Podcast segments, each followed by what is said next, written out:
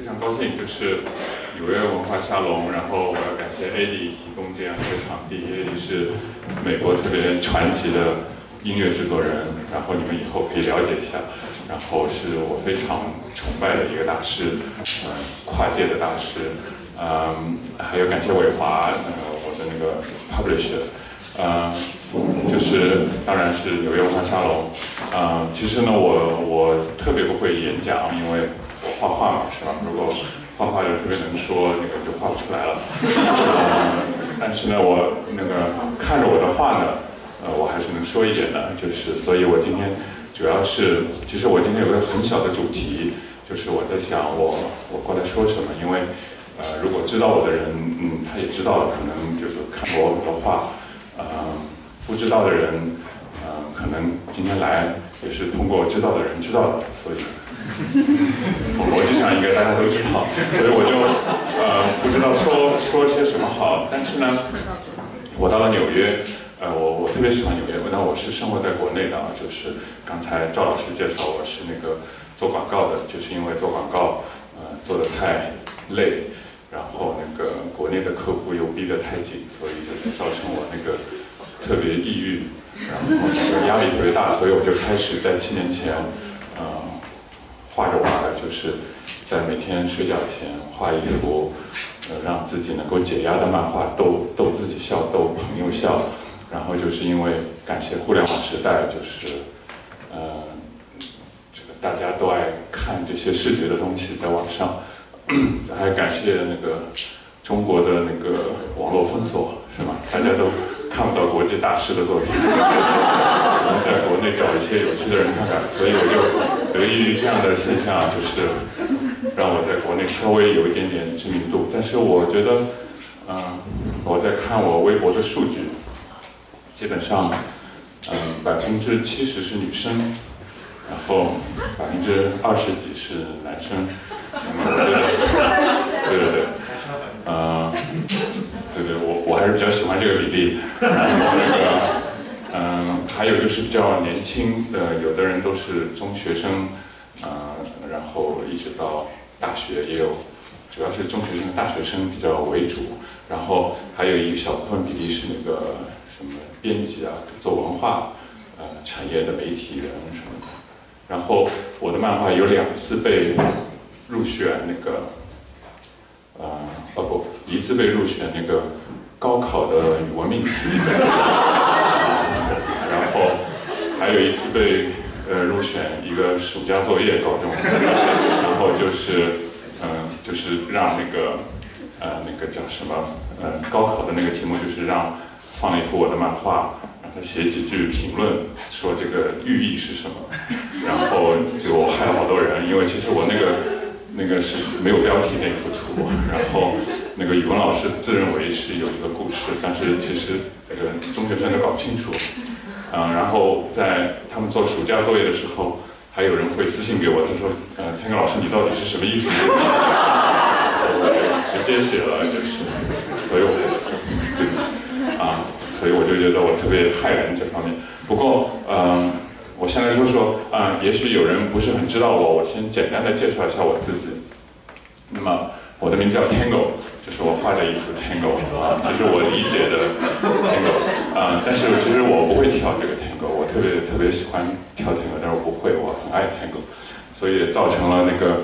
嗯，上海有很多那个 Tango 俱乐部是吗？教跳舞的，就是他们在他们说那个。在网上一搜那个上海 Tango，首首先搜到的就是我，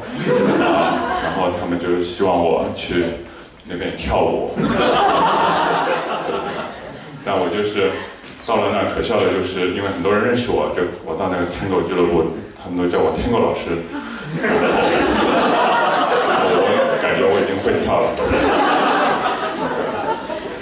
然后。对我，我我在做广告公司，我已经做了十十二年广告，就是包括去打工，打工了三年，在一个很国际化的广告公司，然后又自己做广告。其实做广告就是以前是我的梦想，就是梦想实现了就再也不是梦想。然后我觉得做广告就是完全是为客户服务，就是客户的审美就是你的审美，然后就是作为艺。术啊，有艺术志向的人是很难忍受的。就是说，其实嗯，很多做广告人一样，就是广告人堕落的人特别多，要么就去唱摇滚，要么对，就是像我们学校，就是就是被客户压迫的。所以我那时候解脱方法就是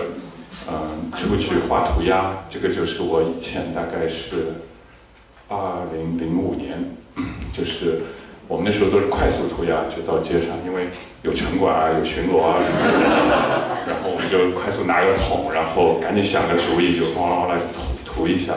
然后这个就是我经常涂的方法，就是我就是把桶和我一般都是画黑白的，我就是因为快嘛，然后在在网上容易辨识，所以那个就是我画的涂鸦。然后我经常去，呃，其实我的这个头像其实就是我那时候涂鸦的头像，我老把自己画在各种墙上，啊，那时候故意把自己画很年轻。然后那个我很喜欢那个电子音乐，所以就是上海有很多。呃，这种地下的电音派对啊，他们都是找那种废弃的学校、废弃的搬迁的房子啊什么的，然后进去就赶紧布置一下。那么需要一个快速的那个装饰，所以我老是被他们入到他们团队里去做这种事，然后我就趁机把自己都画上去。就是我觉得特别爽，就是你觉得半夜三更做这种事儿是吧？就是。啊，那个我觉得就是特别发泄，我觉得就是好像找到另外一个世界的通路，你可以解脱。然后我也非常觉得上海是个很奇怪的城市，就是说上海其实是个殖民地城市，然后就很多外国人，奇奇怪怪的外国人，就是然后他们把他们这种很诡异的文化带到中国啊，我觉得在纽约这个好像都看不到，因为我可能不在这儿生活。但是上海，我曾经参加一个活动，就是一个法国人，然后要我晚上去，嗯，参加一个 party，说整幢洋楼什么每个房间他们都涂了各种画，让我也去涂一个，然后我就去，他们说是个画展，一个多媒体互动啊什么的，就是各种艺术家都在那，我觉得哇特别好，然后我也去涂，我觉得那个墙特别新，然后反正这个艺术家涂了，我也涂。后我说这个真的能涂吗？他说能涂能涂，然后我就涂，然后结果就是一晚上，然后一楼呢是放音乐跳舞，呃大家喝酒鸡尾酒，然后呃三楼二楼三楼四楼都是嗯那种那个要么互动视频的那个作品，要么在墙上乱涂的东西是吧？然后到了凌晨，然后我就问那个组织者是个法国人，我说那个。这个这个楼是谁的？我说这个为什么能够这么土？就是我觉得，因为我在上海人，我就很谨慎嘛。我觉得那外国人觉得这个无所谓是吧？我觉得我是本地人，可能我特别想知道这个楼是谁谁的。他说他说他说他也不知道，他就 撬门进来，说这个楼一直空着。我觉得他说我觉得这个楼一直空着，我就觉得可以办一天的 party。然后他就把门全撬掉了进来，然后我就吓死了。我想这个。而且很奇怪，上海这个邻居也不投诉，半夜三更这么吵，啊，因为他们可能他们也搞不清楚是不是这个主人在办 party 是吧？所以我觉得法国人就很有想象力，在上海就就是用各种的机会做各种的活动，啊，这个这个我走题了。然后就是我花了很长时间，但是呢，在中国有问题，就是这个画涂鸦的人就知道，中国的油漆是世界上最差的油漆。就是说你这个覆盖能力特别差，然后这个化学的那个调试剂的味道特别浓，然后就对身体不好。啊，你要做真正涂鸦，你必必须买那个进口的那种涂料，嗯，它覆盖能力强，但是超贵，是吧？就是而且那个颜色也不全，所以你做到后来呢，你就是说，除非你想保护自己，是吧？你可以戴个防毒面具。但是呢，你到街上很快就被认出来了，然后所以你也不敢做，所以就是后来我觉得涂鸦这条路我就不能走了，就是啊半夜三更出去涂鸦就是危险性太大。后来那个后来我就改想别的方式发泄，那个时候我就去那个咖啡馆，然后那个看到那么多时尚大片，或者杂志里都是各种采访啊，都是成功人士啊什么的。中国特别讲究这种，每个集团都有一个好多英雄，然后我就在给他们画漫画，然后我就在他的那个大头照旁边再画一个很丑的他，但很像，然后我就觉得很发泄，就是我说你有什么了不起是吧？就是我就画了好多，然后把我周围的咖啡馆的这种杂志都画了，然后后来我就不好意思再去了，然后那个，然后就反正我经历了很多，就是想寻找那种发泄的方法，然后最后呢，我就，呃，那时候二零一零年就是微博开始实行了，就是，呃，就像现在微信一样，就是你必须每天，嗯。写一点什么，告诉你在哪是吗？就是拍点菜的照片啊，呃，你到呃到武汉了，然后那个呃你写一下，那么你武汉的朋友就会啊你也在这个城市，我们约饭什么的。所以所以大家都实行就互相之间联络，靠微博。那时候没有微信，好像也不会用短信去通知我到哪了是吗？然后那个那么我跟我的朋友就特别想让我也写，就是我到哪什么的或者在干嘛。我说我特别不会写，因为我在广告公司里是做。呃，艺术指导、美术指导的，就是我负责画，然后专门做广告。有个人 writer 是专门写文案的。我说我是最讨厌写文案的人，就是我不会写。那么我说我只能画，然后他说不行，那个画，除非你天天画，这个微博需要天天更新的。他说，我说天天画，呃也没什么，我就天天画了。当然，当然你说你一定要天天画了，我说这个什么，然后就给他打了个赌，所以我就开始每天画，每天画，一开始就是画。同学的脸什么就这个画的很丑啊，互相因为我你画画就是想引起注意嘛，在写微博是吧？引起同学的评论，引起朋友的评论。那画到后来这个都画完了是吧？就那只能再画一些想一些好玩的东西画。那么你天天就得想是吧？就是想完了这个，明天他们说哎你再画你再画，然后我就再再找。后来就找出瘾来了，就是就是就是特别想画好玩的东西，所以我就一直坚持画了大概对画到现在。但是我在前啊四年，就是二零一零年到二零一四年，呃这四年我是几乎天天都画的，我叫 Tango 一日一画啊，我总是每天能画几个想出来的好玩的，嗯，但到后来就是因为我觉得这个事儿，嗯就是一个是。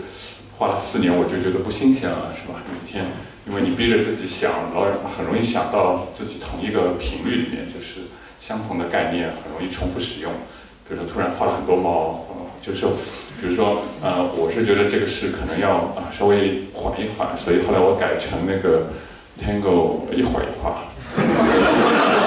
但我是尽量每天都画，就是因为我觉得不能停，就是停了就是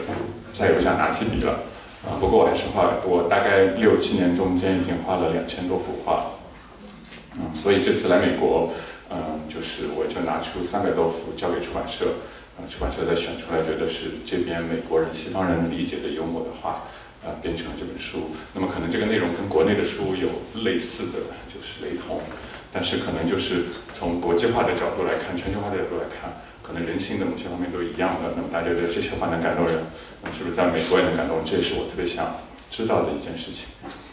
嗯，那就是我的话，那么我就先介绍一下我的部分的作品，可能是呃让不知道的我的朋友了解啊。这个是我后来做涂鸦，后来不是因为这个油漆有毒嘛，后来我就开始做贴纸，然后就就把我的形象做了很多贴纸，这样你就。就不用，而且特别省时间嘛，一贴就走。然后这个就是我贴在那个墙角上的，就是说，那个如果人从那边走过来，他就埋伏在这准备砸你，就是那种。我专门设设计的涂在墙角上。我我们那边是有个 team 叫 T2M Tango 托托之，另外两个是法国人，然后我们组织了一个，就是因为我我是出生在法租界嘛，就是那边全是法国人。所以他们特别呃爱做这种稀奇古怪的事，就拉我合伙啊，就是。啊，然后这张对，这张是我当中的一幅啊，也是我刚开始的时候画的啊一个作品啊。我一般的思路是什么呢？就是我一般呢是无主题的漫画，就是每天不知道想什么画，就是因为呃我我没有想过要商业要做什么，就是我觉得哪天有什么好玩，我就把它记录下来。那么这幅画呢，是因为我做广告嘛，就是我做时尚类的广告，所以就是经常接触这种时尚发布会，这个卡拉格菲尔德也很熟，所以我当时就很纳闷，我想那个卡拉格菲尔德老戴着眼镜，他不戴眼镜什么样？然后那个突然有一天我看到一本杂志上有有一张他不戴眼镜的照片，但是我是美院毕业的嘛，然后我们以前画过个石膏，石膏像就叫贝多芬啊，然后我就愣一眼看，就感觉上。他没戴眼镜的照片特别像贝多芬，然后，然后我就像做数学题一样去推导他为什么像贝多芬，所以就就乱画成了一个这个，这是在一个酒吧里画的，就是对。但这个画我在二零一五年的时候，对，在巴黎有个展览，在一个画廊，后来那个 Chanel，因为他是 Chanel 的那个创意总监嘛，那 Chanel 就派他们的那个呃公关总监来把这个画买走了。因为那个我的画廊就是做海报的时候，他觉得我的画跟巴黎有关的就这张画，所以他到处贴，然后就被那个可能被 Chanel 看到了。那么据说他们据说是卡拉格特专门收藏，就是只要画他的人他都收藏。因为我想那个公关总监干嘛要来收这个画，就跟他没什么关系是吧？但是画廊老板告诉我的，所以这个画在法国挺有名，就是呃好多人知因为这幅画知道我，所以我被经常邀请去那种法语区的什么漫画家大会，然后有一次那个漫画家大会还在那个阿尔及利亚。然后就是对，让我就是我觉得这个漫画这个是给我带来很多奇怪的经历，就是我去这种不会去的地方。然后这个也是我当中的有意思的画啊，这个也是很无厘头。我觉得我这画当时有个标题我自己写叫做呃，爱因斯坦是科学界的雄狮，乱乱写的啊。这个也是的，我一个人的时候就会。就盯着那个想他们在说什么话，但是如果你只要想到他们在说什么话，你肯定会编出奇怪的话来。啊，我觉得这是我。啊，这个是我，我经常替动物那个焦虑，以以人的心态去替动物焦虑。啊，就我画过很多动物，所以我有本书，呃，就是叫《I Have a Dream》，就是讲的全是跟。各种东西的梦想有关啊，硬把梦想加给别人啊，这也符合我们那个中国梦的那个。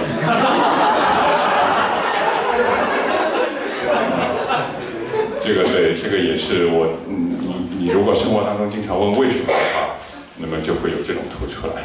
啊，你这个狗为什么这个腊肠狗为什么这么长？是不是吃了一根很长的骨头？啊这个是，对对对，其实我很讨厌，不不，我不是很讨厌，特别觉得在纽约啊，就是谁都在健身，然后显得我特别不健康，然后就我不知道，我觉得我不能生活在纽约，我特别爱纽约这个城市，所以我觉得这个纽约压力更大，这个这个压力不知道怎么疏解，因为运动也是疏解压力的一部分，是吧？一种方式，啊。那我其实画了很多画去嘲笑这个健身，但但健身很重要，但是我觉得有的人是过了，是吧？就是非得去健身，就是可能他实在没什么事可以做，就是 呃不是说没什么，就是说他空下来，他好像没有什么追求了，就去健身。啊，我我画了很多，大家可以呃，其实呃，对对对，我以后可以专门做一集，就是就是讽刺健身的。我觉得健身可以用另外的方法来那个，另外的方法来实现，啊，就是对这个是，其实我我很多话都是孤独的时候一个人在工作室，就是抓着什么东西看半天，然后去呃想一些故事出来，啊，这个就是我扑克牌，我觉得三个人肯定有什么关系，然后画了这样的一个 一个图，啊。这个每个人的心理投射不一样，就是你什么理解都可以有，啊，这个法国人的想象力最多。后来我这个这个我画了这个以后呢，后来我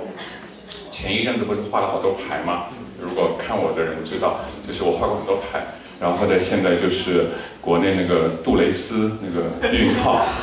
然后这个品牌来跟我联系，他说能不能呃把你画的牌做成一副真的扑克牌，然后。然后他们要明年三月份搞促销活动，就是买两盒避孕套送一副我的。我觉得，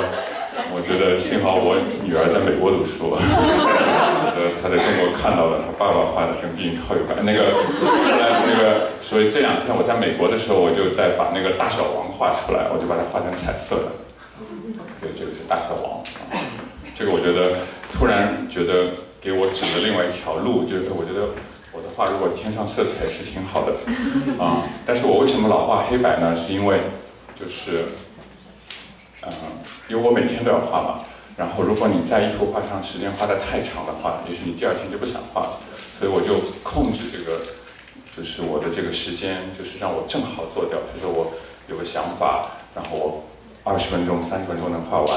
把它放到网上就再见不管了，就是扔掉。那么你就第二天还愿意做，否则你今天画两个小时、三个小时，然后不睡觉，然后第二天你就受不了了，是吧？就是我有一个。一个一个我的极限值在那，所以我大部分都是那个，所以我想以后，嗯，如果我要画彩色的话，我必须是全职的插画师，可能我就画彩色，希望有这么一天，因为这个不赚钱，对不对？我画过很多那个床床有关的那个，而且我不知道画了很多猪，我就是啊，我很喜喜欢猪的那种拙劲，然后对。然后这个是呢，这个是我在法国的机场，然后我我下了飞机我就特别尿急，然后就赶到厕所里去，然后没有人，然后我就看到那个那个呃烘手机的下面有一张指示图，教你怎么用烘手机，然后就有两个手伸在那儿说教你怎么去用，然后因为我我对这种图形特别敏感。就是我觉得哎，这个好像有个仪式感一样的，然后我就在想这个能画一画个什么嘛，所以我就一直放在脑海里，就是呃去想把这个我看到这个我感觉的仪式感给画出来。后来我就想了这样一个一个故事，就是一个呃一个那个烘烘手机是很孤独的，他过生日他自己吹蜡烛，就是那个 啊就是特别孤独。这个是我。无意义的画了一个猫，就是，嗯，我也不知道当时怎么想的。然后那个我我这幅原画的意思呢，就是，嗯，早上就会有能量，就是早上太阳照进来了，猫觉得自己像老虎了，就是精神特别好，去上班了，说一天好的开始了，啊，所以这次呢，这个就因为这个画这个意义不是很明确，但是呢又觉得挺好玩，所以呢，嗯，很巧的是就是。嗯，美国的这个编辑就用这个用把这个画作为我书的封面，嗯，来做这个我这个 backside of the moon 这个的，因为他在看他的背后嘛，是不是？啊，这个书的那个封面就是这个，啊，我觉得挺好。然后我我我登了这个书封面之后呢，就很多人我的啊微博上的粉丝就给我传，他说他们看到过这个现象，然后他们。他们家的猫就是这样的，我觉得哇，真好。然后呢，说书的事，这是我国内出的第一本书，叫《睡不着》，就是我当时画画了三年两年多的时候，就有出版社说要出出本书。那但是国内就是我要推广书嘛，就像现在我来纽约，这个新书就要推广。然后好像国内就买书的人都是要争夺半天，是吧？我这本书才呃三十块钱不到，二十多块钱啊。然后我就自己做了个广告，我说那个我这个书就跟一杯咖啡一样便宜。我说你们买咖啡毫不犹豫，这个买本书就不要犹豫就。但是突然在美国，我这个要十五美金是吧？好几杯咖啡，我也不知道怎么办。啊，这个就是我刚才说的，这个是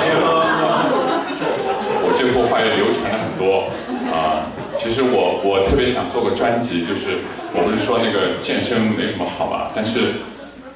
但是你又不能多吃是吗？也会那个，所以那个我就想画一组那个怎么样让你不想吃的那个，呃，对对那个你的那个节食瘦身有利的那个画，每次那个看到了就想吃。但这个很多人帮我做了个动画，在网上有好多版本，然后都很好玩，但我今天没放，以后我可以放给大家看。这也是我画的一个，呃，中国有个叫。煮熟的鸭子飞了是吗？那么煮熟的鸡怎么跑呢？就是我就画了一个这个，我也我也不知道为什么画这个。然后然后前一阵子我不是腿摔伤了嘛，我也是两根拐杖。然后后来我的那个粉丝就说那个，他说就因为你以前画了这个画，就变成这样。然后他们就把我挖出来给我看，所以我就再想起了这幅画。这个是我对那个当代艺术的思考，我觉得就是。收藏家收藏什么艺术作品，总是跟自己有关的作品，是吧？我觉得这个收藏的本质就是这个当代艺术。呃，你虽然看不懂，但是你明明觉得这个跟你有关，很美，然后你就会收藏跟自己相关呃经历或者兴趣爱好的这个艺术作品啊。所以指甲指甲钳很容易收至跟剪下来的指甲像像类似的这个作品啊。但这个这个这个作品被很多画廊就作为买回去作为放在接待使用啊，在在上海啊，后来他们有一个。呃，上海有画廊什么一个展览，还叫我去真的墙上画了一幅啊，啊，这是我也不知道怎么想的，就是啊，画了一个，我我我画过这个，我想就手手指头可能都是每个手指头是一个人在对话，但是我想也没什么意思，你画出来对话什么？后来我突然发现这样一个场景，就是结了婚以后你就再也不能跟朋友去喝酒了，啊，就那个手被那个戒指给封住。这个很多外国人很喜欢，就是，呃，现在我在做展览的时候，我在巴黎就是这幅画被要的最多的，但那时候我不卖，我就做展览，所以就没有卖。这个做 T 恤衫也特别好，其实，就是结婚礼物，就是谁结婚，送给他。啊，这这幅画也是我在网上比较有名的，这是我一二零一四年到二零一五年元旦晚上我画的。然后我就放在我的 Tumblr 上面，然后就一下子晚上就转了大概五十多万，然后我的 Tumblr 一下子粉丝就涨了一万多，嗯，就是外国人很多人知道，中国人不知道，因为中国那个嗯我放的很晚，就外国正好滞后一天嘛，像美国，嗯，但是后来我的 Tumblr 就是因为国内不是要 VPN 要关关掉了嘛，所以我就再也不更新了，我就一气之下我就不更新了，所以其实就是也是个损失，现在。现在我到美国，我发现哦，这个 social media 很重要，所以我就去年开了那个 Instagram。但是其实我 Tumblr 其实运营的更久，我很久以前就放 Tumblr，但是后来就断掉了。那我是经常用腿来画那个新年的交替，这个这是二零一四到二零一五，二零一五把二零踢呃把四给踢走了，然后后面还有系列的，但是我。这个是我二零一六变二零一七，就今年的年初画的，就是啊要再见了，所以对我一直用腿在表达这个，所以他们说我跟新年有一腿。哦，这个是也是我就是日本那个苏纳米的时候，那个那然后那时候我我是处在一日一画的那个状态，所以我那天必须画，那那天我很。很难受，因为这个日本很惨嘛，那天就是那个大海啸的时候，然后我想我也不能画搞笑的事情是吧？就是那个大家都很悲痛，但是呢，这个日本的话题又很难很难触动，因为中国和日本之间是吧？就是你你是你你说日本怎么样，也有人说你卖国，所以我就找了一个猫，因为我觉得猫这个日本人也喜欢，中国人喜欢，我就画了画了一个中国的猫在支援小弟弟小小小日那个不是。政政治错误，政治错误。那个对支援那个兄弟邻邦国家，那个所以这个这个话后来在日本的雅虎上转了很多很多。后来那个中央电视台来采访我，什么东方之之子是吧？东方之子，对对对，说我为什么要画这个画，把我的这个那个那个什么那个源头告诉我。但我觉得中国记者的那个就是中央这种记者就是很很很主观的，就是。他很很就是很中央的，反正看地方，他就一定要说，他说你是不是受那个猫叔的那个那个那个那个呃对，就是启发，就那时候不是日本很流行一个猫猫叔是吗？猫猫，我说不是，然后然后他们报道上非得把这个写上去，说日本的猫叔啊什么的，就是，对，这个也是。这个我是这个我画了很多猪啊，其实我他们说我一点都不清真，因为我画的然后那个这是一个呃我画的猪是跟它的命运在搏斗，因为我觉得这个这个沙袋就像那个这个香肠是吧？它的它的宿命就是变成香肠，它一定要跟这个宿命搏斗，这我觉得是我们每个人的状态，是吧？我们都跟自己的命运在搏斗。然后前几天又在那个，嗯，那个那个我在纽约不是做了一个艺术的餐，呃，艺术晚餐的一个和跨界合作嘛，跟跟跟君子厨房。然后他们当中，呃，他们叫我去做 set up，就是用我的漫画来做 set up。后来我们做了五道菜，当中一道菜我就用了我这幅画。对。当中一道菜，他们吃那个 cabbage roll，cabbage roll，我说你们就把它绑一绑一根绳子，然后我在旁边画一只小猪，就是我说这是纽约的现状，就是要跟命运搏斗、奋斗。然后这个还有发展，结果发现吃完了以后是一个绞索，这个我也没想到，就是这个命运最后还是搏斗不过，最后还要一个绞索来走。但是我不敢说，因为这个不大吉利，在身上。啊，那我画了很多猫，就是那个，呃，我我我现在说的都是一些我比较那个流传的多的一些漫画，为各位大家不知道的人了解我。这个是我画猫的时候，我画那个，因为中国把它叫猫王嘛，因为我也不理解它为什么叫猫王，它好像我也我也没查到它的原出处是什么，后来我就自己给它找了个理由，猫王是因为这个。然后有的人真的相信了，啊，这个也是，我画了一个，就我我老爱想就是就是这个东西啊，动物在想什么，这个有点强迫症，就我老想我因为我有猫嘛，然后我老想他晚上那个我睡觉他在干嘛，然后在家里你想想这个场景，就会脑补出一些这个可能他要干的事情。对，这个就是一个高考题目，就是这张画。这个其实很难写出这个寓意的，是吗？我自己都不知道，我只不过觉得这个猫的阴影有点像把伞，然后我看到了这个阴影就像把伞，我就旁边帮他画了一把伞而已。我就觉得可能是他觉得他也是伞，或者可能是觉得他就想玩，他有艺术天分，他觉得可以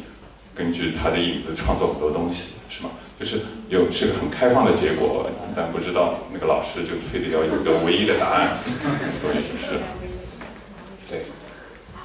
哦，这个是呃我最近做的一个展览，因为有个上海有个创意市集让我去做一个呃小很小空间的展览，后来我想我我已经做了很多次展览了，我不想再把我的画挂起来了，然后我就把我的猫的那个部分的呃那个那个所有的画，我就把它印在这个沙盘的沙底下。所以大家，我就造了个真的猫砂盆，就是猫厕所，然后大家进去必须用脚手把这个沙拨开，就能看到我这些所有跟猫有关的漫画。所以就是就是来了很多人都在那扒呀扒，就是就是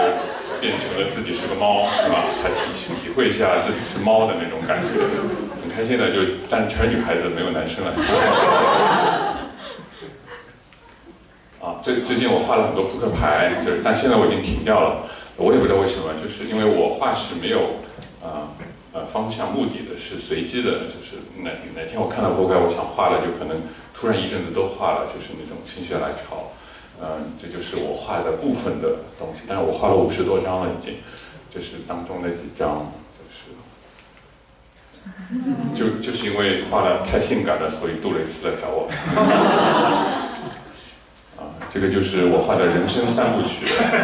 这个到留学不是留学啊，就学习，毕业了，工作，然后老去，就是很短暂的人生。啊，当然对。后来我很多那个微博粉丝留言说，这个读博士后就是这样的。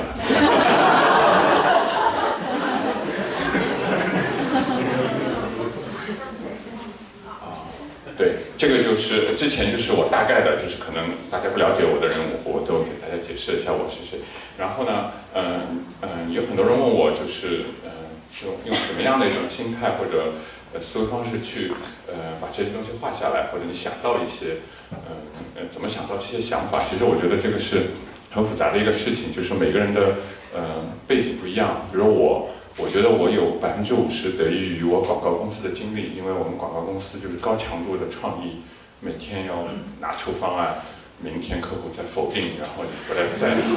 就是就是你变成一个强迫性的思考，就是你已经准备好了，反正你给我什么我都能想出来，就是那种 就是好好坏坏都能想出来。那么所以创意呢也有些原则规则是吗？可以做的，就是一些呃，比如倒过来想啊，正过去啊，然后从另外角度看啊，那你绕来绕去总能绕出一个什么结果来。这是我的一个呃职业的那个习惯，就变成一个思考的强迫症，我老要去想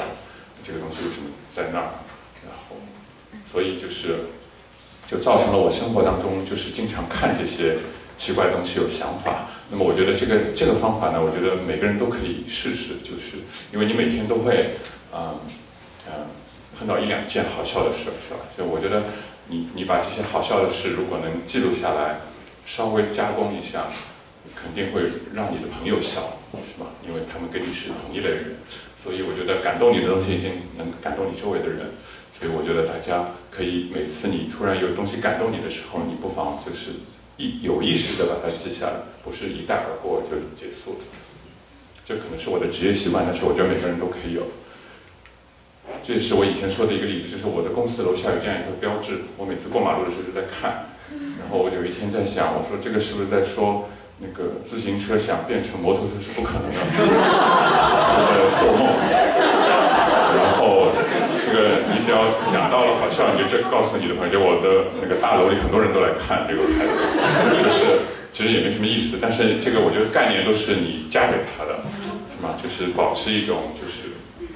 各个角度看问题的方法。然后这个也是的，我是在一个呃那个空港里面，就是机场里面看到一个标志，一个女生的标志，就我不知道是什么意思，可能要那个安检那条通道是专门给女生安检的。然后看，然后我就在想，这个特别像，换个角度就特别像恐龙，所以我就说那个，呃，女生换个角度看的确是恐龙，然后也遭到很多女粉丝的那个掉粉，我就掉粉。嗯，啊，哎，对不起，这个我打错了，不好意思。对，呃，我今天呢，嗯。我这个漏了。今天我其实有个主题，刚才是一个铺垫，然后呢就是想介绍一下我是怎么回事，然后我在干嘛。其实我是一个业余的插画师，就是我特别想变成职业的插画师，但是在变成职业之前，因为业余是一点都不赚钱的，所以我还靠我的广告公司来养活我。所以就是，嗯，但是呢，嗯，但是这个不妨碍我做很多关于插画的思考。那么。这个不好意思，就一个字，其实我这个是一行字，我叫先天下之乐而乐啊，然后可能可能那个可能可能他不同意这个电脑，给我一个一个一个让我有点忧忧虑是吧？然后那个呃，我想说什么呢？就是呃，其实我画了两千多幅图，其实我经常思考的问题就是，嗯，就是中国文化认同的问题，就是说，其实我除了画这些，就是。看到的各种东西，其实我牵扯到了很多中国的元素，因为我毕竟在国内生活嘛。然后我到纽约，我发现这边的，嗯，其实中国意识很强的，就是如果中国的中国人在呃外国啊，包括在巴黎也是的，嗯，就是我觉得就是怎么把中国文化，因为大家都在说中国文化嘛，就是，但是我觉得中国文化把它，嗯，被现代的这种概念，嗯，因为我我是这么想的，就是说。因为中国经济发展了之后呢，就是很多事物都在国外发展，比如餐厅啊，呃，大家更呃关心中国的各种东西是吧？大家想消费中国各种东西，但是呢，我觉得可能现代的文化，中国的传统文化跟现代的出了那么多，嗯，各种商业的行为就跟不上，因为你特别想在自己的商业上添加一些中国的元素进去，但是往往很难添加，要添加就添加成熊猫啊、龙啊，是吧？就中国的各种餐厅在纽约。或者，当然我看到那个君子餐厅特别好，很现代。但大部分的这个，包括美国人开什么瑜伽冥想馆，然后里面也是放竹子啊、大熊猫啊、龙啊什么的，他们也搞不清楚中国文化是什么，是吧？就我觉得很混乱。其实我觉得，呃，应该呃做一些中国文化，呃那种幽默，然后让外国人能理解的方式，呃呈现出来。所以呢，其实我做了一些，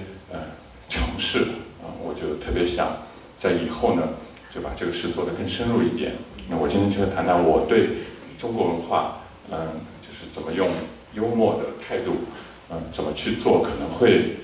被慢慢的理解。啊，所以先天下之乐而乐，因为中国人是先天下之忧而忧嘛，是吗？所以我觉得中国人就是为什么不幽默，就是因为他责任感太强，就是不活在当下，是吗？就是一定要，嗯，其实责任感和快乐不矛盾的，就是你越快乐，也许责任感越大，是吗？嗯，我先举几个例子啊，我我我我我说的是这个跟中国文化没关系，那个我我其实爱，就是我我说的我跟外国人的一些交往的经历，在中国就不是在美国，嗯嗯，我我特别爱在家里到处画，就是因为我一个人嘛，就是回到家我就看到墙空着，我就想去画，因为我以前画涂鸦嘛，就是特别手贱的慌，就特别看到白的就想涂，然后那个这是我我画的门，就是我就是我的猫眼门的猫眼，这是我上一个工作室在同一个楼里的，然后那个我就每次就会把我的猫眼画个东西，就是有快递小哥来敲门了，他会我我已经跟他互动过了是吗？我已经留下我在看你什么的，然后这是我这个第一个工作室的时候，那么这个是我第二个工作室，然后我就把这个猫眼画成海盗。然后我就写了 I C U 这个英语，我也不知道对不对，反正我的意思就是这个意思，我英语也不好。然后那个，嗯，对，这个这个就是我画在门上。然后呢，嗯，故事是这样的，就是那个，然后我隔壁，嗯，单元是吧？嗯，嗯，那个后来那个我碰到那个房东在打扫房间，我说哎呦，这个有人要搬进来，他说对，要要有一对英国夫妇到上海来，他想住在这儿，然后。我想，哎，我想挺好的，我，然后我就马上准备了那个巧克力。我想那个新邻居来，什么外国人不是都要 say hello 嘛，是吗？我就准备巧克力，想跟他们那个 say hello。但是呢，因为我是，嗯，我自己做公司嘛，所以我的那个作息时间特别不正常。我是晚上很晚回来，早上睡得很晚再去上班，所以那个英国夫妇是很很那个守时间的。早上上班，晚上回来吃吃饭睡觉，所以我就从来没有碰到过他们，就从来没碰到过他们。然后我就觉得这个这个这个他们是不是他们也不来敲我的门？我想哦，应该他们也应该来拜访拜访我，是吗？我是外国人。然后我想是不是我这个吓到他们了？就是他们觉得我这个很不礼貌放在这儿，因为我们在一个单元嘛，他们先看到我的房子，再进到他们那个单元。后来就一直没见上面。然后有一天晚上，那个我就睡在床上，我在想他们到底是谁？然后那个，然后我的那个窗户还能看见他们那个窗户一点点黑洞洞的，就是。然后我在想，我想哎，有一个方法我可以知道他们一点点信息，就是 WiFi 是吗？因为你打开那个手机，有个 WiFi 的名字，至少我能知道他们谁叫什么 Johnson 啊什么的，是吧？我不知道他叫什么名字，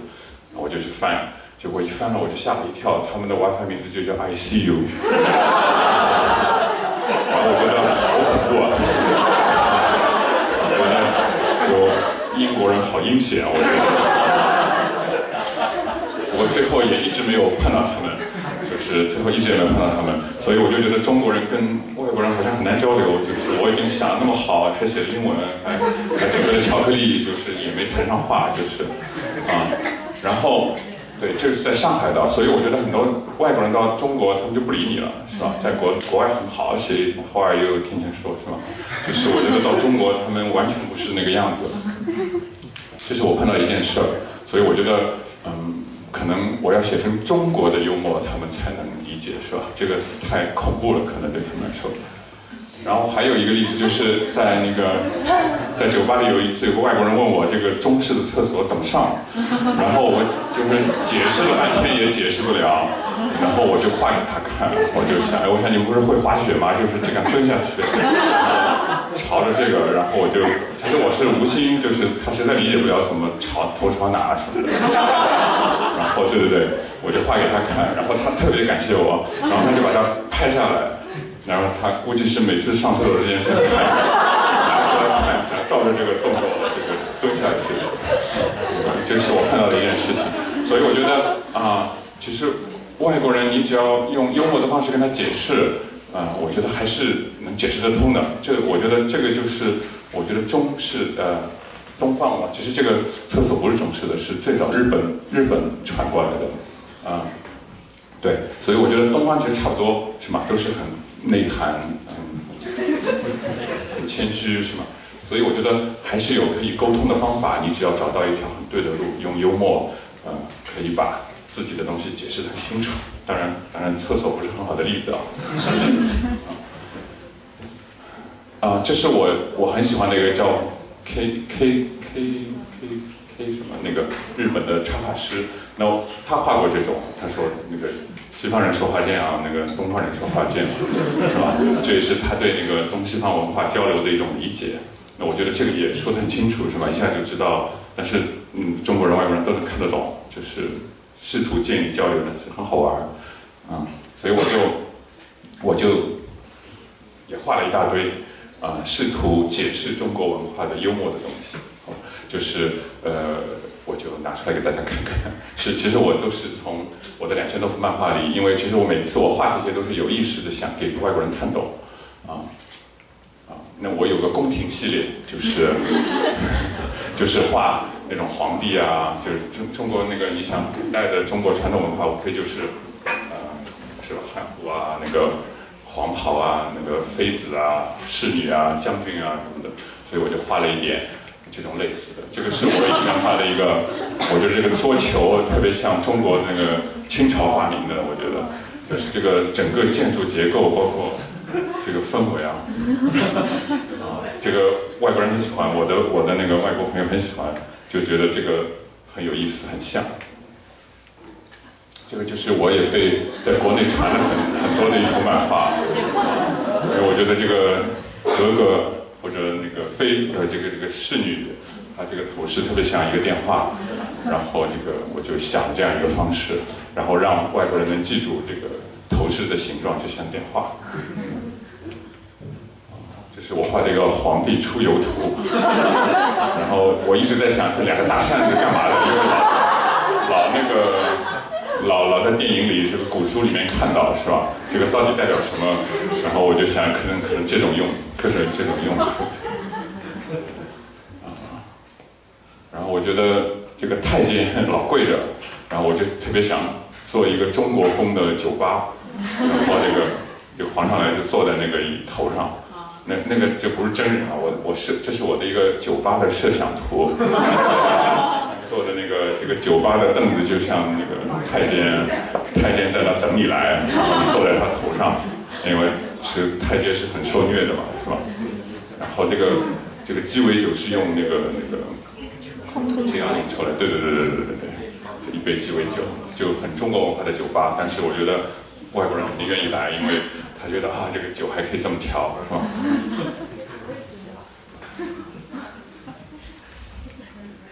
哦，这个是呃，也是我最近画的，我在解释那个呃，大宋是如何灭亡的。然后那个对，宋朝皇帝说我太热了，然后就捂敷了块毛巾，就变成吉思汗，全出了汗啊。这个是那个。对，他说我太热了，他说给我一块毛巾，他把帽子拿下来，就变成成吉思汗，所以就变成元朝了，就是。然后这其实没有什么，只不过我是当时因为这个成吉思汗这张图，就到处都有嘛，只要讲到中国历史或者讲到蒙古，讲到那个元朝都会有成吉思汗这张图，然后我老想这个。成吉思汗跟出汗有什么关系的？就是其实也就是一个问题而已。后来哪天我就把他这个逻辑关系理出来了，我觉得就是可以变成这样。这个也是的，我这个题目叫单于追杀中国皇帝。这个单于在雪地里追杀中国皇帝，结果中国皇帝就滑板滑走了，也是因为这个，我觉得是想帮助这个。这个外国人理解中国的各种服饰是什么样形状，是吧？他就有一种嗯有趣的方法去联想、去记住，啊，就是就跟他们文化有关的方法去记住。这个是我画的，我说这个是百年梦想，就是也没什么道理，因为中国这个在北京经常有这种景象，隔壁是个操场，这边是个那个那个。有个有个有个有两个狮子的门是吧？然后我觉得这个感觉有什么意思，但是不一定有。这个也是我用那个《三国演义》的方式画那个耐克和阿迪达斯的竞争。啊，你看他切了三刀就变成那个阿迪达斯了，这个刀是耐克的标志，换成的。然后我就唰唰唰三下，这运动中才会有那个阿迪达斯啊。没有什么道理，就是 好玩。还有这个，我画过一个中国的那个将军，他在思考这个未来的武器到底是什么。然后他桌上有那个书轴，有茶壶，然后他搭着搭着，突然搭出一辆坦克。但这样就是预见性的中国将军，那当然也不可能。这个是我画过的，我说为中国的火箭画涂装，我可以有个方案怎么走。中国的卫星就是你画成这样一个人的形，然后出来就是个冠帽，一个卫星，就觉得那个嗯，在太空当中，别的国家的宇航员马上是中国的卫星。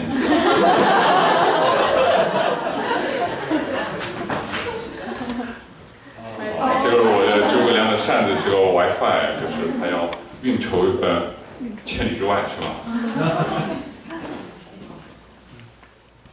哦，对对对，这个我也是很无厘头。这个这个宫女跟他施个礼，然后他施的礼就特别像那个见礼的标准动作。男生也有这个礼仪的方法。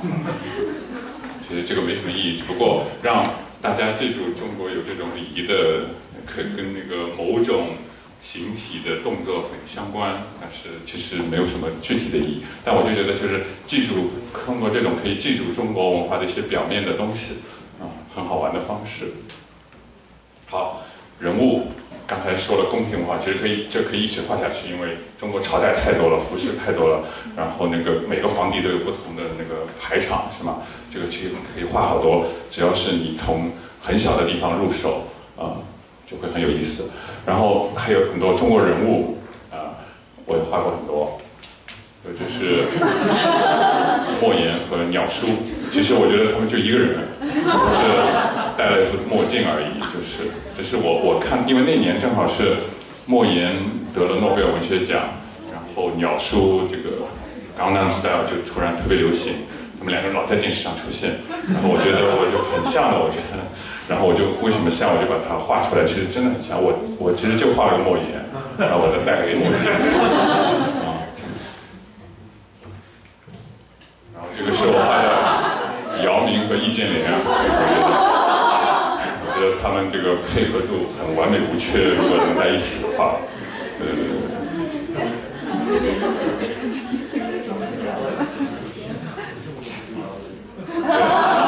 这个是。毛泽东和草间弥生，正正好他的也那个展览在在纽约，然后那个我觉得亚洲人他老了以后都是一个样子，无论你有那个政治的 power 或者艺术的 power，其实人到最后还是一样的，就是你有智慧、有毅力、有有有。哦，这是我在一个机场，我在等飞机晚点了，然后。然后我就到处看到航空公司标志，我想我我就因为我对这个视觉符号很敏感嘛，我就把它们编来编去，想编出一个东故事来。然后我就我想起一个叫三个臭皮匠凑成一个诸葛亮，然后就然后我就画了，我觉得这个国行的特别像帽子，东航的特别像那个胡须，南航的是把扇子，然后我就把它统一起来了。然后我在微博上放出来以后。然后很多人就说：“你怎么知道这三大航空公司要统一了什么的？” 因为好像是坊间的流传他们要合并的那个谣言，但是我完全不知道，就是就是引起了一大波讨论。好，这个是我画的竞争，但这个被删掉了。我画的什么呢？我就当时说那个谁能压住金正恩，所以上面是个习大大的习字。哦。所以那个就一下子就不行了，但是我的意思不是说那个是吧？就是我我的意思就是说，谁能制制止住竞争？我的理解啊，我觉得中国只要不制止他，他就没办法，是吧？但是现在看来好像不是这个样子。所以这个，说起竞争，我还画过一个这样的竞争人，就是和和和和那个 Rocket Man 是吧？Rocket Boy，我也画过川普。呃，这个我以前吃早饭，我觉得这个 croissant 很像那个他的头发，然后我就在下面加了加了一个他。这这个跟中国文化没关系啊，就是我就就说到人头像了，我就把它放下来。那其实我觉得，呃，中国的食品也可以画中国的人物，就是啊，这是一个思路，就是可以画下去。好的，还有中国的字，那么我们的文化字是很重要的。那其实我也画过，想过，呃，怎么用字来呃做一些图形的幽默的一些各种方向的扩扩散的想法啊，然后让大家记住中国人的字。这是我写的一个叫“小心上钩”。但是这要解释才能懂啊。但你也可以解释另外的，是吗？是吧？用心来勾引，是吗？用心来钓鱼。这是我画的一个，就是洗脑，我叫这个叫。然后你用那个这个洗脑的方法，就洗成那个垃圾箱了，就是啊，这个也有点敏感，但是这个幸好没有被删掉，就是还在我的微博上。这个我还做了个动画，这个动画更好玩啊，但是我就没有。这是我理解的日文和中文的差距。呃，这这个下面那行字真的就是日文的插画。就是中国的插，我觉得这个日文的插就是中国的插掉在地上碎了，就是日文。日日本的文字可能也就这么来的，就是那个有个有个日本的文字设计师做了很多中国字的模型，然后我们扔扔起来捡起什么就是日文。好那种。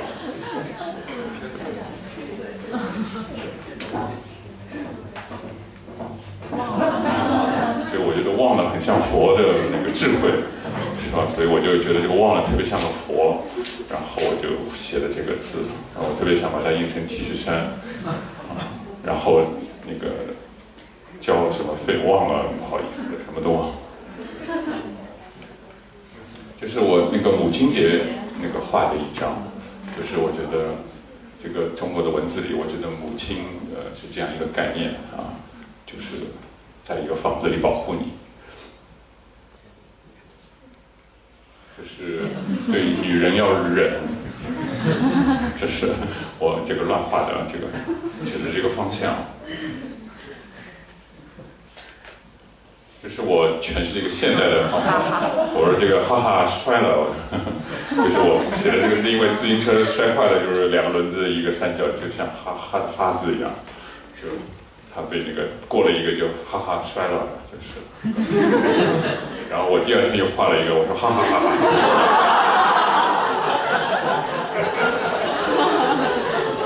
啊，所以我觉得中国文字既然是象形的比较多，所以它肯定有很多乱七八糟的字可以想出来，是吧？如果我觉得大家想到了，都可以自己画画或者分享，我觉得是很好玩的，告诉外国人。呃，字是这样，还有吃的，吃的中国那个中国的。中国菜是很有名的，在世界上，所以如果你用菜来画一些幽默的东西，那么更更有意思。这是我画过的一个，啊，对，我觉得这个蒸笼里面像相扑的人，但这不是中国人啊，就是我的，我是觉得包子其实像热乎乎的那个那个 相扑，我还把它做了一个模型，啊，真的用蒸笼做了好多这个在展览上。对我。这个拉面，对，我觉得这个拉面特别像古琴啊，古筝。然后做完了一碗面，就一吃就变京剧的燃。我觉得这是中国文化的发展线索，都是吃的。这是我画的驴打滚儿。他说我给你吃个驴打滚儿，然后那个小兔子一吃就变驴了。否则大家也不理解驴打滚是什么，像我们南方人不知道驴打滚，啊，然后你就画给他看，就他他大概知道，当然其实跟驴也没什么关系。啊，这中国很多的珍珠奶茶，我觉得，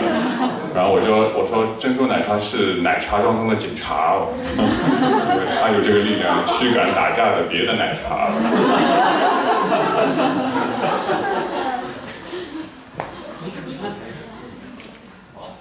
这个饺子，因为他对他想弄得更好看一点，睫毛睫毛夹夹一个好看一点、挺一点或者翘一点，这个这个这张画很出人意料，呃，很受外外国人喜欢，啊，我觉得他们根本我我觉得不一定能理解，但很多人能理解，就是饺子和这个睫毛膏、睫毛夹的，在法国也是很多人买我这个画。这个包子，而意境就是那个七彩，我被吃掉之前来一曲，两个吹那个。吹我还画过很多那个小笼包，这个也是就是中西方文化，包子跟面包在吵架，然后他说你你如果是你上来吵啊，面包机就冲上来了，然后。打起来了，然后中西方大团圆了。这个我觉得这个日本中国人呃外国人也看得到，因为纽约到处是这种小笼包。因为外国人知道小笼包是什么。还有一些国粹文化啊，国粹文化什么呢？就是比如说那个拔火罐，是吧？就我以前画过，他他是在那个掷骰子在掷着玩。就是那个太极拳的招式，这个怎么让外国人理解这个怎么弄？这个招式就是他在弄一个一杆秤，就教你怎么把那个知识做准确。啊，其实如果做一套程式，每一个都有一个这样的解释，我觉得这本书也很好玩，是吗？还有招式，我觉得这个太极拳在偷钱包，然后把钱拿出来。然后这个人发现了，问他要回来，就是这个特别是很太极的一套招式。我是原原本本按照这个招式画的，就是就给他赋予了一个故事而已。就是我们的乒乓球，我就设想乒乓球板的感受，就觉得很很蛋痛，蛋痛。就是围棋，就是我以前画过的一个，就是我觉得猫食盆子就是特别像围棋的那个盒子，是吧？里面的小一一个个小饼干，然后这个猫这个吃饱了没事干就娱乐一下，就就因地制宜就地取材就可以下围棋了。那现在反正也被阿法狗破掉了，大家不学了，只 有摆摆样子。就是中国功夫自拍，对不对？李小龙外国人很喜欢，所以这个这个图也也很多外国人很喜欢。就是中国的杂技如何就是节能方法洗衣服，你不要插电，不插电洗衣服，这个就杂技演员能做到，就是滚筒洗衣机。这个对环保这个主题特别符合。啊这是我画的兵马俑，然后这个兵马俑他说，你知道这个头是怎么掉的吗？他说我不知道，一摇头他头也掉了。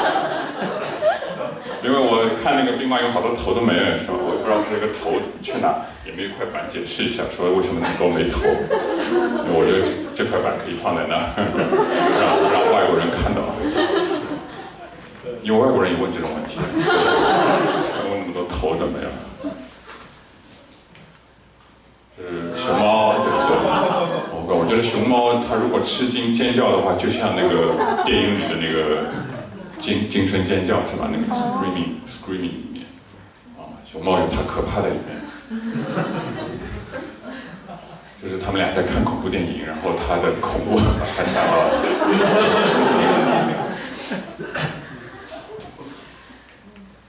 这茶文化，啊，这个茶很开心啊。就就被人喝了，那就轻松了，就可以跳。这是麻将，我这个说是二饼大将二条，这个 他们因为对他们上面印的是这俩东西，这个流星锤和那个双截棍。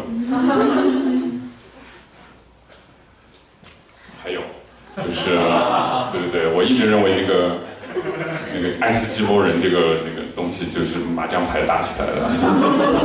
然后北极熊过来说我要玩了，你让开。这个北极熊是熊猫演变的，其实。这个就是我以前画的，说我们家隔壁的工地晚上，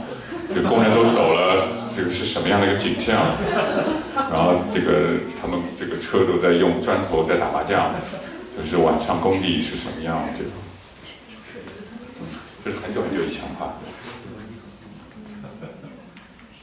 好，还有很多节日，我们中国有很多很多节日，我画过很多节日。刚才比如说元旦，呃，就是一种节日，还有很多中国的节日，我在，嗯。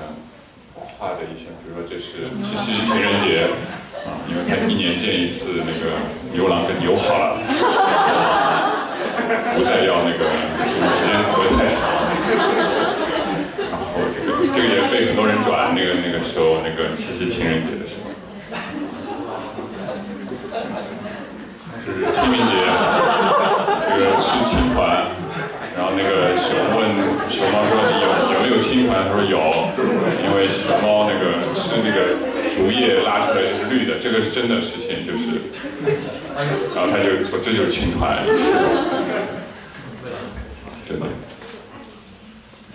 对，就诸如此类，我喜欢画节，我还有很多我没放进去，因为我中秋啊啊呃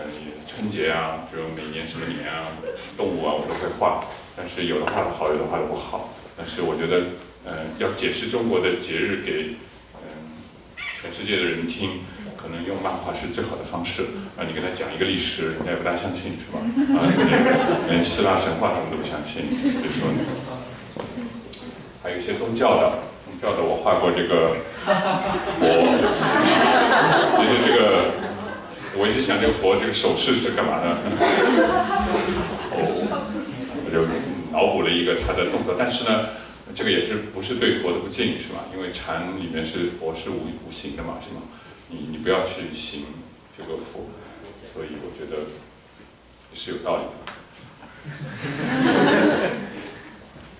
还有这个是我画，有一个人在问，他说你告诉我佛说人死后什么样？然后那个佛就下来走了一圈，就是个骷髅，就是嗯这个。是解释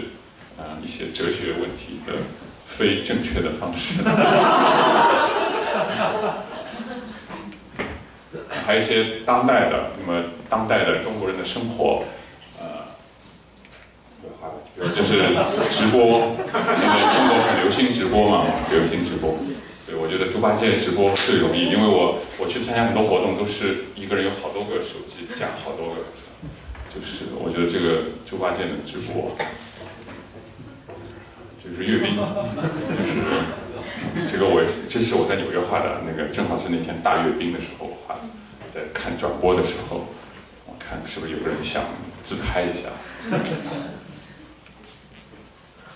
这个是我对对对，我想这个海底的章鱼它收到了一个快递，然后它想把自己装饰成长城，海底长城。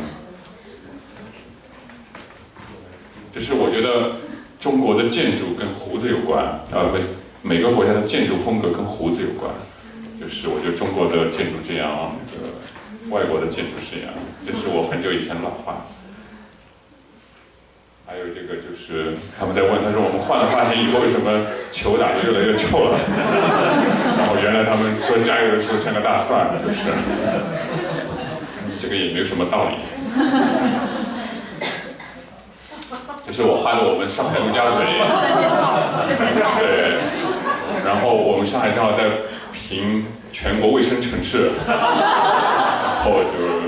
要发动起来做大扫除，就是那个，这是我画的。后来这个被建筑界传了好多，就是建筑师传了好多在中国。啊，这是我就画的牌当中的一一个，就是我用。这个牌画了中国那个汉服的场景，唐伯虎点秋香，或者是都可以，梁山伯祝英台是吧？都可以，就是这个。然后很多，我有个山东的一个女粉丝，十九岁，啊，她就拿我这个硬要去纹身，啊，我一直劝她，我说你千万不要纹。我说一个是纹身是件很大的事情，是吧？你这个做了决定，她又不能后悔。我说还有一个就是我画这个就挺难的，我要把这个位置对准，变成一个人。我说那个纹身师不一定有这个水平，对不好怎么办？结果她还是去纹了，我没给我看照片。大概我今天讲的就是这点，这个就是就是外外面天冷了，大家要添加衣服了。这个。天气凉了，呃，我我今天跟大家分享的就是大概就这些内容，就是一个是我是谁，然后呢，我是做了一些对中国文化，呃，如何用国际化语言或者一些幽默的方式来做一些交流的可能性，因为我这个没有系统，其实我特别想以后。啊，重新画一遍，然后给它编一个线索，好好玩的线索。我的线索还不好玩，就是归归类啊，什么宫廷啊、服装啊、吃啊什么的。但是可能会有更好的一个线索，我想把它变成一本，能够啊中国人可以给外国人看的书，就是讲中国文化啊，能够让他们觉得啊中国文化也是很很容易，嗯，很伟大，然后很容易记，也很好玩啊，大概就是这样。嗯，今天我要分享的就这些。如果大家有什么问题，呃，可以再问我。谢谢。呃，谭国老师，我最早知道他是因为他在一席做了一期演讲，然后也是讲自己一些创作灵感怎么怎么样发生的。然后那时我是其实听录音，然后就你们可以想象，如果你们今天听这个演讲，然后看不到画，只是听到他在上面讲，然后下面一片笑声。然后我听完录音，我回到家我就迫不及待的去上微博，把他所有的话我都看了一遍，然后感觉真是，其实非常非常佩服他背后的那种那种那种灵感，那种那种巧思。后来我就知道三位老师是呃学数学的，后来我就感觉啊 totally make sense 是吧？他背后很多逻辑，其实你看，不像三位老师本身说完全是无理不无义，其实背后是是完全是有那些逻辑在的，就是当你用一种不同的角度去看的时候。你能你能感觉到一些一些一些一些灵感，呃，然后后来我又知道潘老师是一直从事广告行业的，所以我又又理解了他能够以这么一种极简精简的方式来用这么少的笔墨来表达这种丰富的一种一种创意，所以我觉得和他这种经历也是也是非常有关的，呃，所以我想问潘老师，就是说，呃，像我刚才看有一些画，它居然出现了台词，这是我第一次出现这个台词的话，然后我感觉这些话它已经。某种程度已经超出了一个一个碎片化的瞬间的灵感，它好像更像一个有情节、有故事的一个一个一个段落。所以我不知道你有没有想过去做一些更长篇的、更比如说更完整的、带有一些完整情节的，而不仅仅是一些碎片化的一些灵感的表达。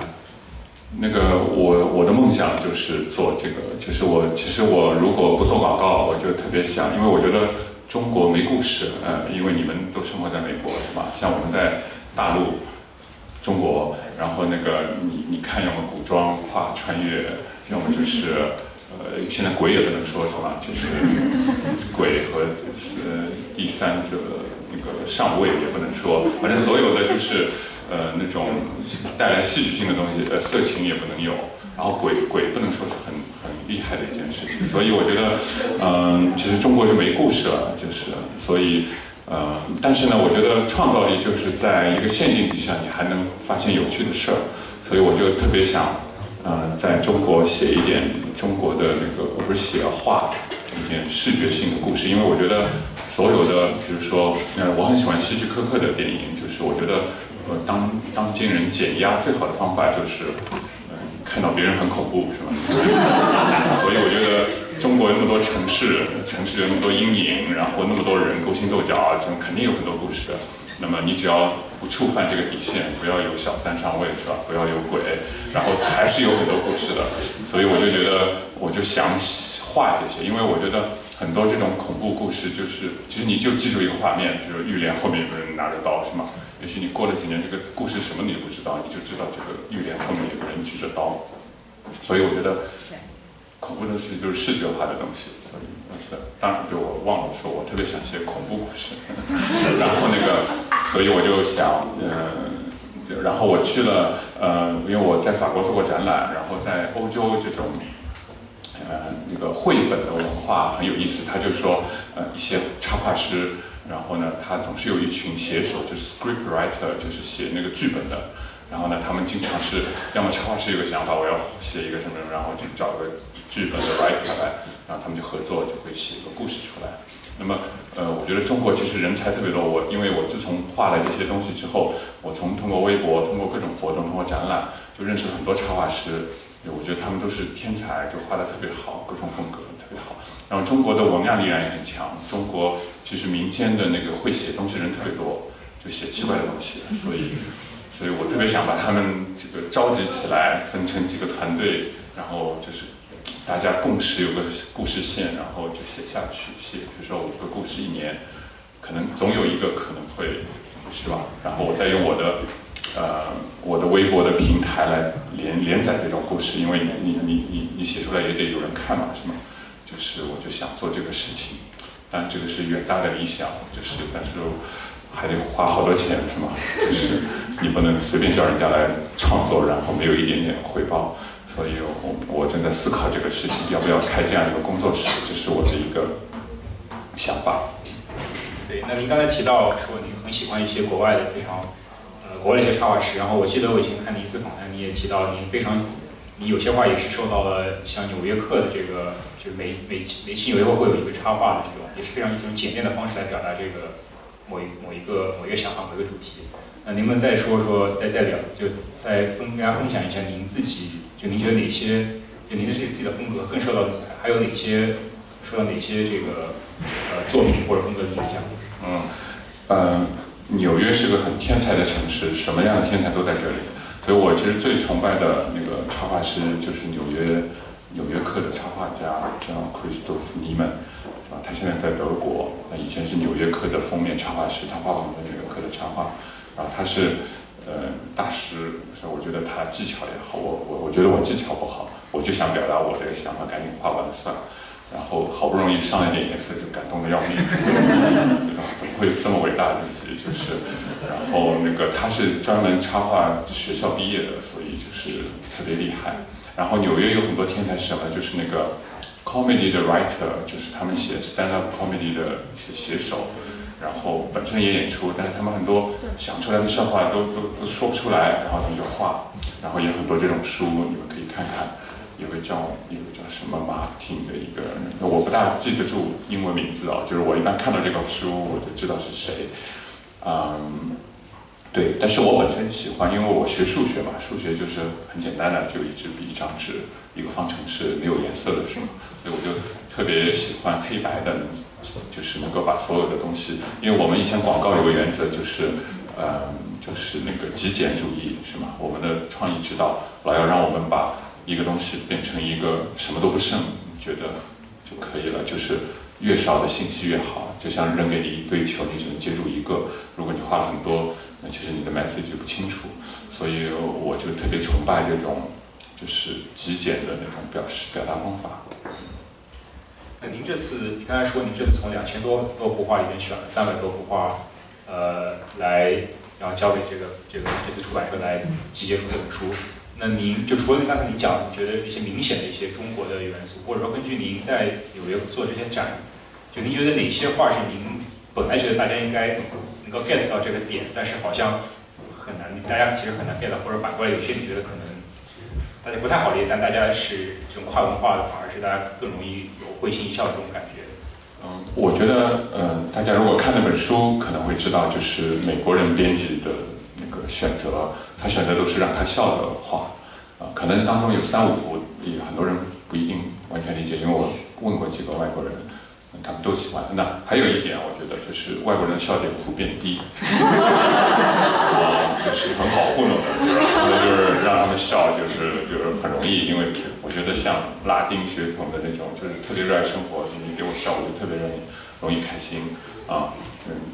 东方人反而很内向，是吗？就是所以你，我觉得我在东方证明过了能笑能到西方。不不，在我在做展览上也是这样的，就是就是老看到老外在里面笑啊。我在中国展览不会，人家就这么大笑，都都捂着嘴啊，自拍啊。行啊，那大家有什么问题，我就准备了。我就抛砖引玉一下，来，各位。好，我想问一下，跟汤哥老师当初最早打赌的那个说您画录啊，一日一画的那位同志，他输了给给了您什么赌注？问得好，就是我这个人没有商业脑子，没有 不会事先谈好这些。然后我很感谢他，他是我很知己的一个朋友，在北京，他是个北京人，北京的爷们儿。然后那个他开一个叫幸福花园酒吧，我是这样认识他的，就是很摇滚的一个人，做做做纹身，做做什么，对，做摇滚，反正什么都做。然后就是我的很多那个，因为我我我在北京读了六呃读了三年书，工作了三年，所以我对北京那个北京的文化其实是很，我觉得他们是很纯粹的。就是就是能够激激发人的，通过骂人来激发人的一个文化就很舒服，就是我有受虐心态，我不知道，但是我觉得这种豪爽皇城根下的那种自豪，就就是影射了这个中国文化的自豪，所以我觉得你要体体体体会中国文化的那个这个自豪，就要找个北京人聊聊，然后对对对，如果你要体会那个 comedy 的。呃，那个感觉就街头找个黑人聊聊，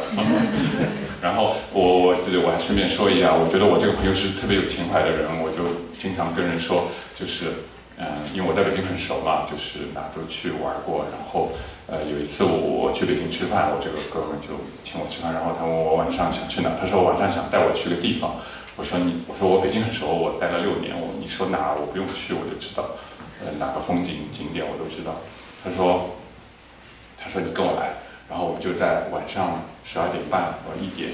然后我们就去的那个他带我去的那个东华门，我不知道大家去过北京了解东华门吗？东华门就是故宫晚上，呃白天是旅游的嘛，从天安门一直走到午门，这是一条道，但到晚上这条道就关掉了。但是呢，东城和西城的人他他开放了就是东华门到西华门这条路，就让北京的市民可以东边西边不用绕着走，所以这条路是开放的。所以就是说，你在晚上是可以走到午门底下，然后呢，但是呢，到晚上又没有人，你知道吗？就是大家都睡觉了，一两点的时候，但那边好雄伟啊！就是你平时午门，你白天去看全人，你没觉得什么，当到一个人都没有的时候，你就觉得这个建筑在黑黑暗黑影里面，就是整个一个几何的一个光线，然后觉得特别伟大，就觉得穿越，然后月光把那个广场照亮，然后那个。那个午门两个字溜金的，你就从那角度突然溜了一下光那种，就觉得就觉得这种哦，才理解北京人为什么这么傲。就是他们很自豪，就我们在皇城就是这样，大家都来朝拜，的确是这种穿越的感觉特别震撼啊。然后他跟我说，这就是他谈恋爱的地方。我带带一个成一个，谈一个成一个，就是因为我觉得就是因为。那个女生觉得她特别有情怀，难得找到就是这个城市看看烂的一个地方，还有这样的一个意境，你能带我来，是吧？所以我觉得我这个朋友特别浪漫，所以我就小补一下这个思呃，我觉得大家也可以想想自己城市的，就是某个时刻、特定时刻，你觉得很美妙的一个体现你情怀。来，阿斌。呃，两个小小问题啊，那个一个是刚才老赵也提到的，就是一个是想问您那个您所喜特别喜欢的漫画家，还有一些呃出突出的作品，我们想也是启发了您的一些伟大的作品、伟大的人，这是第一个小问题。第二小问题就是在您呃长达七年的这个哎看过一日一画或者一幅一画的创作当中，肯定不可能是一直都是状态特别好，当然我想状态好的时候是很多的，但是有时候也是绞尽脑汁想东西。您就是您感觉就是说在这七年当中，到哪个时候感觉大概，我记得我开窍，我这会儿我什么时候想我什么时候用，大概这个节点，谢谢。是是，那个永远在路上是吧？然后那个七年了就有七年之痒，我 我我是就是其实瓶颈就怎么理解就是这个问题，就是说嗯，其实我觉得这是个心理问题，就是你认为有瓶颈就会有瓶颈。呃，那个数学里面有一个叫那个独立事件是吗？概率论里面有个独立事件，就是说你可以把这次扔硬币看成跟前面有关系，那么可能你扔了十次是正面，呃九次正面有一次可能是概率很大会出现反面，但是你把它认为是就是你第一次扔那跟前面也没什么关系。那么就是从心理上你可以调整，比如说你觉得今天就第一次画，你也不知道前面画了什么，我就今天想发现一个好玩的东西而已，就到处找找弄弄。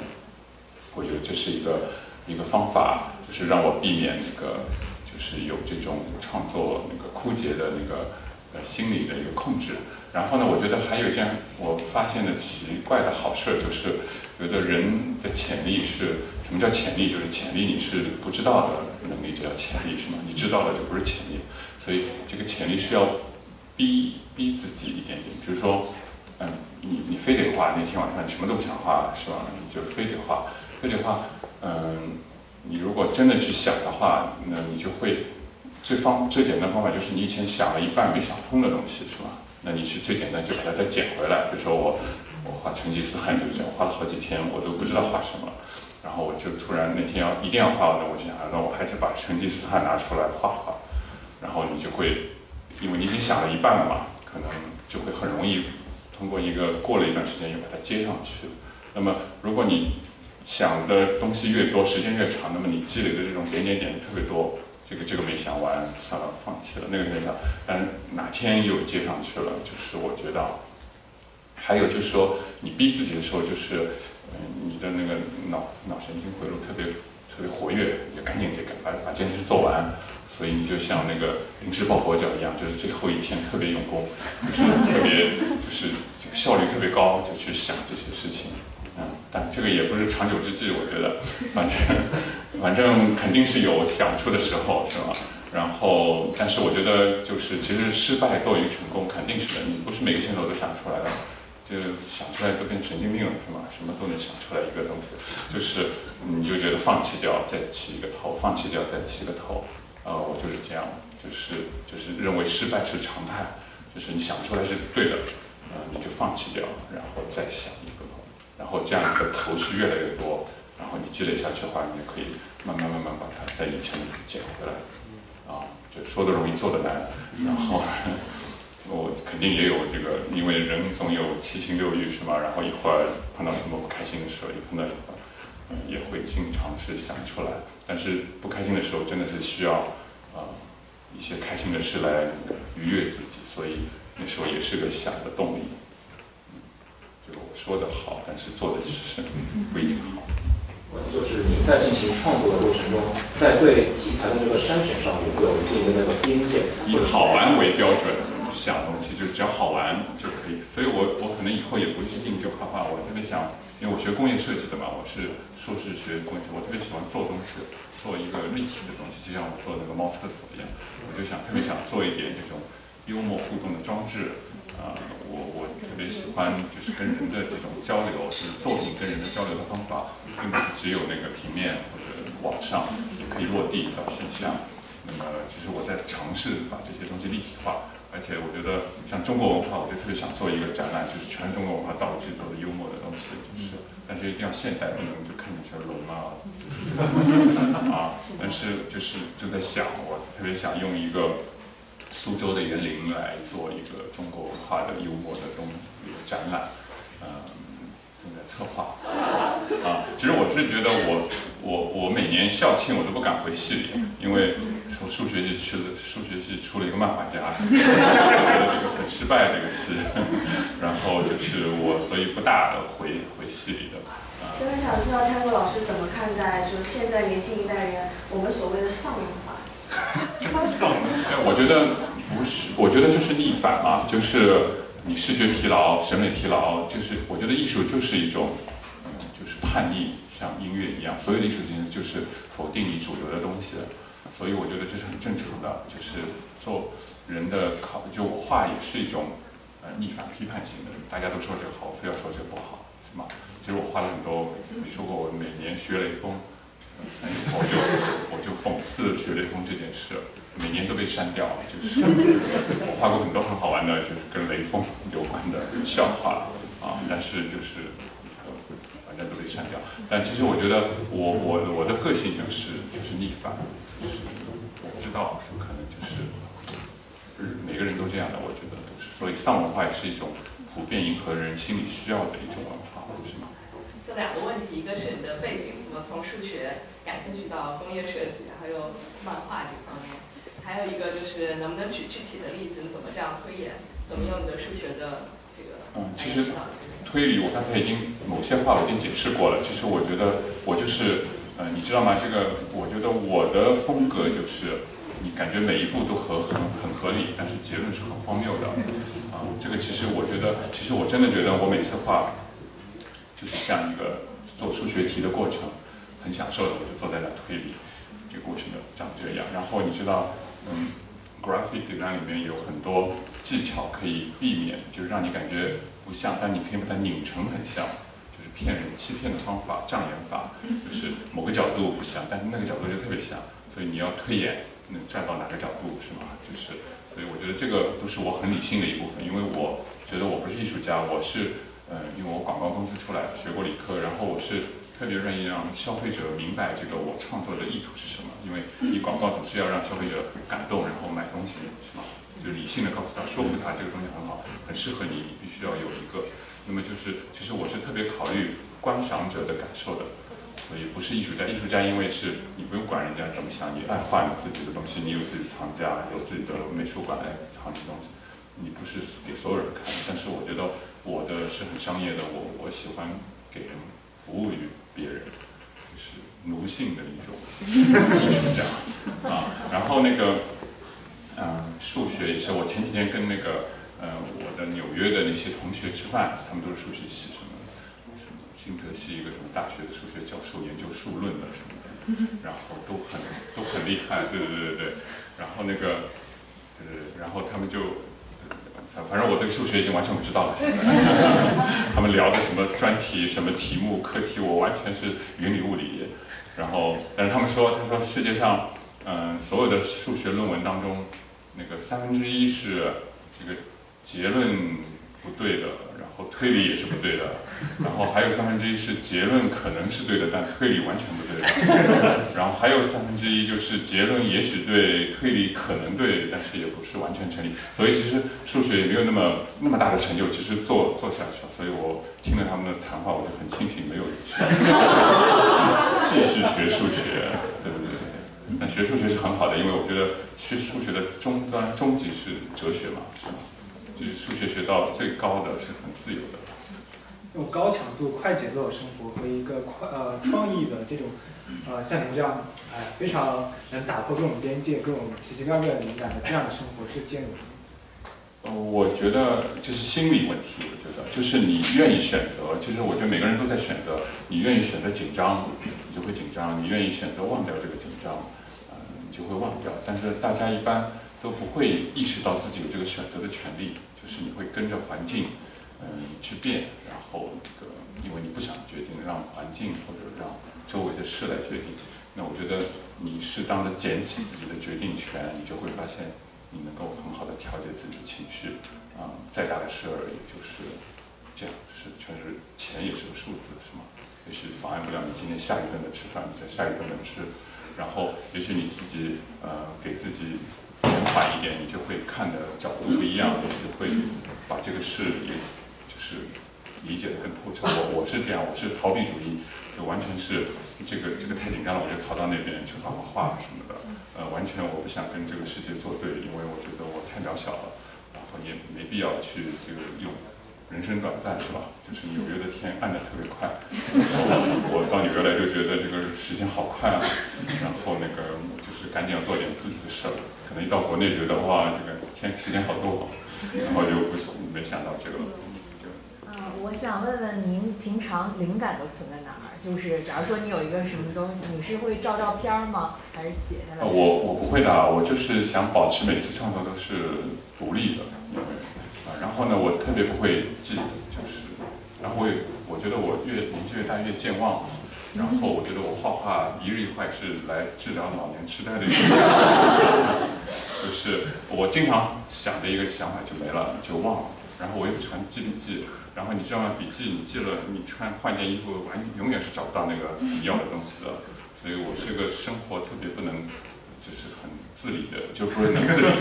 对这种想法是不能自理的人，所以也也好，因为有时候这个想法会过了好长时间，它又冒出来了。就我试了很多次，包括现在信息爆炸嘛，这个微信我根本就记不住人人人对不住脸，就加好了以后，然后但我不知道人家是怎么做到的，但是我是经常就是记不住。您现在还在开广告公司做创意方面，就那就是您的在广告公司做的那些作品和您的这个漫画作品会有共同性吗？还是你会刻意的避免？呃，其实我特别现在越来越不想做广告公司了，因为啊、因为广告是个服务行业嘛，是吗？你就是配合客户，他是导演，你是执行，然后他因为他花钱，对吧？他给你挣钱，你只能听他的，你说你你这个最好，嗯，他不认为这是最好，所以其实嗯，我是现在特别讨厌这个事情，就是，但是我没办法，我觉得我画画也挣钱，是吗？在国内你想，国内的书比这边便宜很多很多，版税更少，就靠一个作家不会出现像哈利波特作者一样富可敌国的作家，我觉得在中国永远不可能。然后那个，所以呢，我就呃还得做广告，是吧？是为五斗米折腰。然后，但是呢，我尽量是在啊、因为人毕竟还是会被创意感动嘛。如果你给客户提供的是很有创意的方案啊，那么就会。你也有成就感，有客户会花钱把你这个想法做出来。但是我觉得这个机会越来越渺茫，因为我觉得耐心越来越没有了，年纪大了以后，这个他不喜欢，算了，我们不做了，就就是不会像以前啊、我们再试试，我们再试试。所以我觉得跟年纪有关。自洽就是你自己更喜喜欢画的东西和别人觉得你画的很好的东西，就是会不会对你的题材的选择上或者你创作上有影响？我觉得呃，每个艺术家的高潮不一样，是吧？我是觉得被人理解是特别好的一件事情，就是你的想法有共鸣，否则你这个想法说明不好。啊、我是我觉得我是依赖于呃反应的一个，依赖于观众反应的一个艺术家也好，或者插画师也好。所以我觉得呃每个人不一样，那么就像剧作家一样，如果你写的写了本剧本，然后对大家都没觉得怎么好，这个我觉得他也没有成就感，是吧？然后那个我我觉得是这样。还有这个外国人的这件事，我觉得呃可能我在国内跟你们不一样，就是说，比如你们在这里，比如说主流啊、呃、是外国人是吧？主流文化是英语文化，我觉得在国内很奇怪，这些那个反而那些外国人很谄媚，就是就是就跟你说中文，然后尽量想了解你这个文化，是吗？我碰到一个我这个朋友是什么湖北工业大学什么，他跟我介绍他的学校，他就是说我是湖北工业大学什么的一个一个美国人啊，留学生老师对教教教教英文在那，然后他说你知道湖北工业大学？我说我我说我不知道，然后他说我们湖北工业大学就是我们湖北的哈佛，他说，然后就是我觉得他这个概念很奇怪，就像我们中国人在说这个说这个在美国是哪个学校毕业的一样，然后还有我觉得。外国人很积极的去理解这个既中国的文化，比如说我认识个一个一个法国人，西班牙人忘了，然后他说他特别爱吃那个那个什么肉夹馍，然后他中文其实很差，但是他那个肉夹馍说的特别好，然后我说你那个。你怎么记这个肉？说肉夹馍说的这么好？他说那个，然后我就去记那个零零七的第一个演员叫 Roger Moore，一下就记住了肉夹馍，然后他希望我画一个 Roger Moore 在吃肉夹馍。所以我觉得对，可能环境上不一样，就说我们上海也有那个 stand up comedy 是吧？有外国人来讲英文的 comedy，也有很多中国人上去讲。啊，我特别希望马斌老师能够。去上海讲一讲啊，没听到就算了。然后那个，对对对，所以我觉得我接触文化就是可能我中国的外国人特别想了解你们的文化，感觉好像跟你亲近一下，让你们觉得能接受它。可能到这儿就不一样了。我希望，对对对，希望能更多的了解纽约以后，多多来转转，因为我觉得这里的人嗯特别有素质，然后大家推中国文化的态度也是很认真的，不是那种。嗯，我觉得纽约已经出现两代人了，就是以前的中国人和现在的中国人，完全是一种不同的态度。我我觉得我就顺势而为，我我觉得我现在能做的就是小的小故事、小概念，我觉得很好玩，我能控把控。然后我现在对自己，比如说要画长篇故事，我其实还就说说嘛说了半天，其实还还真的做，我觉得还是有点自卑，就是觉得还没有到那个到那个程度啊，到时候万一不行，我又特别好面子，所以就是就是就雷声大雨点小，但是我觉得既然你脑心里面有这个火种，然后你还是特别想做的，但是我觉得人也有潜力嘛，就是你你你永远不知道是吗？你哪天能做到，所以我不想很深的事情，就是呃就像就像我觉得就不能好好享受生活了，我可能就是这个个性。啊，我就好奇你是怎么觉得幽默和严肃都是可以兼容的吗？可以共存吗？因为我嗯，没有，我其实我我其实就是呃，你知道做广告里面就是要感动别人是吗？打动 消费者，其实我就想做的是感动别人的事情啊，我特别喜欢这种嗯，任何感动人，魔术师是吗？魔术师他可以那个让一个瞬间变得特别感动你，然后欧洲有很多街头艺人，他们就是那种 clown，就是那个小丑，然后他们即时的在街上啊让你开心，能够让你给钱给他，这个都是很硬的功夫，就是他们能够瞬间跟人互动，然后让大家笑，就是让你让你让你让你回报给他，所以我觉得我我就是喜欢找到这种感动的点，但是呢，其实幽默是最容易达到感动人的一个这个一个一个感觉，所以我我一般是找到这个感动人的点，然后可以变成很好笑，就是我很容易把它变成很好笑，但是有的也是我觉得感动我了，我就把它画下来，别人也会觉得很感动。而有很多漫画，哦不是漫画，我很多我们都画的东西其实就是一个插图，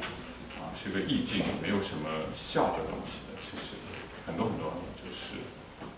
就是我我因为拿出来都是搞笑的，呃其实我画的很多都是一种意境，就是所以就造成了前四年的时候都是大家睡觉前看的，就是因为我也是睡觉前画完了画，很多人就呃等着看完了再睡觉，就是那种并不是说要笑一笑，就是觉得你给他另外意境，因为人类永远的主题嘛，爱啊恨啊是吧？悲伤啊开心啊，就是你可以自我投射，你晚上得到了一个什么